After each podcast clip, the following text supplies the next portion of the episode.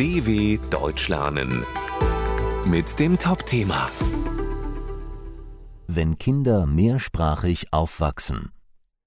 Immer mehr Kinder lernen zwei oder mehr Sprachen gleichzeitig. Kommen sie dabei nicht durcheinander? Was können Eltern tun? Jede Familie entwickelt da ihre eigenen Methoden. Enriques Mutter ist Französin, sein Vater Spanier. Bei ihm zu Hause werden die Sprachen beider Elternteile gesprochen. Die Eltern von Mila und Melissa sind in der Türkei geboren, leben aber in Deutschland. Auch die beiden Mädchen wachsen zweisprachig auf. Draußen, also in der Kita, in der Schule und in der Freizeit, sprechen die Kinder Deutsch, sagt Mutter Yeliz. Sie und ihr Mann unterhalten sich in ihrer türkischen Muttersprache mit den Töchtern. Weltweit wachsen immer mehr Kinder mit zwei oder mehr Sprachen auf. Und die Eltern fragen sich, welche Methode die beste ist, damit ihre Kinder dabei nicht durcheinander kommen. Es gibt verschiedene Ansätze.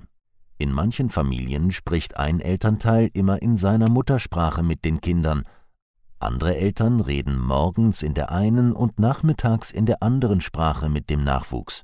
Oder sie koppeln die Sprache an Aktivitäten. Deutsch beim Sport, Französisch beim Essen. Wenn die Eltern Fehler machen, ist das laut Logopädin Wiebke Scharf-Redfeld nicht dramatisch. Denn Kinder können die richtigen Grammatikregeln lernen, auch wenn sie ab und zu fehlerhafte Sätze hören, sagt sie. Es ist auch erlaubt, Sprachen zu mischen. Im Alltag kann man einfach nicht zu 100 Prozent trennen, sagt Jelis.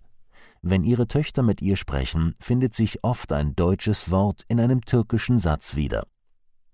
Lange hat man geglaubt, dass eine mehrsprachige Erziehung der Sprachentwicklung der Kinder schaden kann und sie deshalb keine Sprache perfekt beherrschen.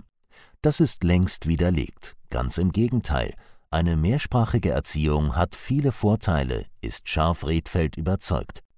Wer in der Lage ist, in mehr als einer Sprache zu kommunizieren, bekommt Zugang zu einer anderen Kultur und Lebensweise. dw.com/topthema